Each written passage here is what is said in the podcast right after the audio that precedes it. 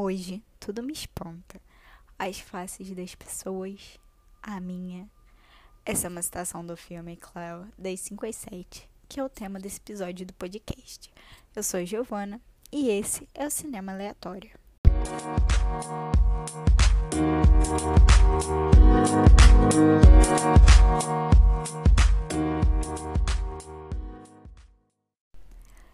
Fazendo um projeto de assistir pelo menos um filme de cada país. Inclusive, esse projeto está como fixado no Twitter, no perfil do podcast, que é arroba cinema aleatório, com o A de cinema e o A de aleatório em comum. Tipo, C-I-N-E-M-A-L-E-A-T-O-R-I-O. E o primeiro país escolhido foi a França, com o filme Cleo, das 5 às 7, de 1962, dirigido por Agnes Varda. Essa diretora nasceu em Bruxelas, lá em 1928, mas acabou se radicalizando na França, local que ganhou destaque com a sua carreira de cineasta e fotógrafa. Seu primeiro filme foi lançado em 1954 e se chama La Pointe Corte, eu não sei francês, então talvez esteja um pouco errado. Enfim, o foco dos seus filmes eram críticas sociais e diversas vezes recorreu ao gênero documental para tratar de assuntos mais delicados.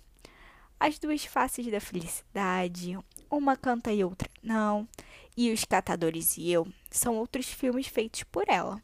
Além disso, logo após a sua morte, em 2019, foi lançado o filme Varda por Agnes, que mostra a cineasta falando sobre seus trabalhos.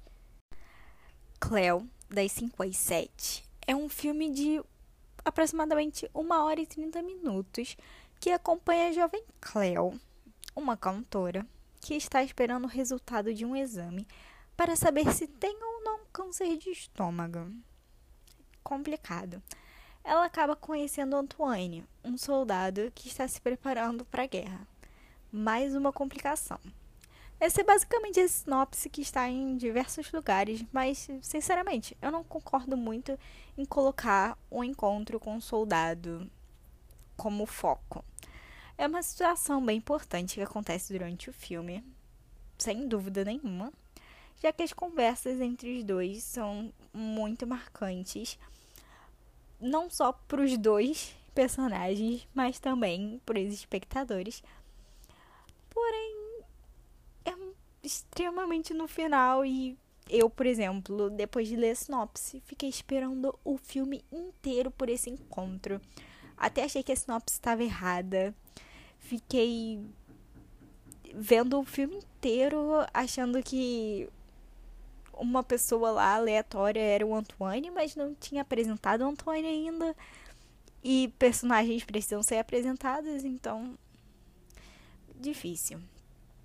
É, eu escreveria como sinopse que enquanto espero o resultado de um exame para saber se tem câncer de estômago ou não, Cleo, uma cantora jovem, acaba gastando seu tempo andando pelas ruas de Paris Restaurante, cinema, parque, encontro com conhecidos são alguns passatempos. Inclusive, Cleo, ela vê um filme muito divertidinho e interessante até de assistir que foi feito para para aparecer no filme, como se fosse um curta. Eu achei muito legal porque mostra o cinema dentro do cinema. Tipo, um filme dentro de um filme. E eu adoro quando tem esse tipo de coisa. Assim, o interessante do filme é que ele começa colorido, mas depois fica em preto e branco. Eu até assisti essa parte várias vezes, porque eu achei que tinha alguma coisa errada. Eu assisti o filme sem ter visto, tipo, nunca. Nunca tinha visto nem um pedacinho desse filme, então tudo pra mim era novo. Por isso que eu fiquei esperando o encontro da Cleo com a Antoine. E eu não sabia quando que ia acontecer. Eu fiquei confusa um pouco com a mudança, né? essa mudança de do filme em cores para filme preto e branco, mas eu acho que ficou muito divertido. Acho que combinou muito ser Paris e a vida dela mostrada durante algumas horas em preto e branco, enquanto o começo é colorido, porque é como se a vida dela tivesse ok colorida. Aí ela foi ver as cartas e o mundo dela perdeu as cores porque apareceu que ela ia ter câncer e ela estava esperando o resultado do exame. Então, realmente é muito complicado, porque câncer, né? Mas assim, eu gostei muito de como é retratada a angústia da personagem principal que tenta se distrair por causa do resultado desse exame, né? Câncer é difícil em 2021. Imagina na década de, na década de 60. Sabe? É tenso.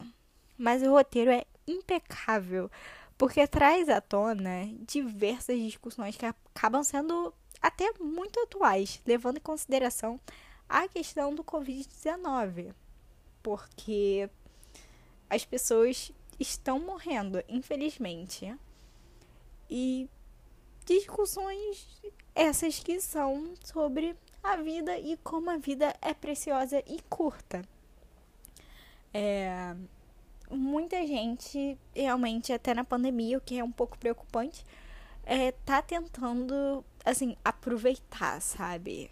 É preocupante porque aproveitar a vida fora de casa realmente pode trazer consequências não muito interessantes. E deve. Deve não, com certeza diminuiu o tempo de vida de algumas pessoas que teriam muito mais tempo. Mas, enfim. O medo da Cleo era ter o câncer, afinal ela ainda era super jovem e queria ter muitos anos a mais, vivendo a vida que ela tinha, que ela gostava. Dá pra ver que ela amava o que ela fazia, que o canto era um refúgio. E, assim, durante o filme a gente percebe que nem essa parte da vida dela que ela gostava, que ela apreciava, estava distraindo. Então, ela realmente buscou outras possibilidades de se distrair e tentar ver sobre a vida, de pensar sobre a vida. E o Antoine, ele foi um marco na espera do resultado, porque ele fez a Cleo ver detalhes. Que esses detalhes eles também fazem diferença e a vida pode ser leve, apesar de alguns obstáculos e contratempos. Antoine estava indo para a guerra e ele estava andando por Paris, mesmo pela preocupação dele, tipo. Porque, cara, guerra, né? E mesmo assim, ele tava, tipo. Super tranquilo. Pelo menos ele aparenta estar super tranquilo, super de boas. Pensando só no, no que tá acontecendo ali naquele momento. O Antônio, ele é um, um cara que tá muito focado no presente. Ele não pensa muito sobre o futuro, como a Cleo tá pensando muito no futuro justamente porque o futuro é o que vai estar decidindo todos os próximos passos, né? Porque vai ser basicamente um marco. Se ela estivesse com câncer, ia a vida dela ia mudar de um jeito. Se ela não estivesse com câncer, a vida dela com certeza ia mudar por causa dessa experiência. Afinal, todas as experiências mudam as pessoas. E ter a possibilidade de ter um câncer realmente é muito marcante. É... E é isso, minha gente. Obrigada por assistir. E não esqueça de seguir Cinema Aleatório no Twitter para atualizações do projeto Cinema no Mapa e alguns comentários dos filmes que eu estou assistindo também. Obrigada. Tchauzinho.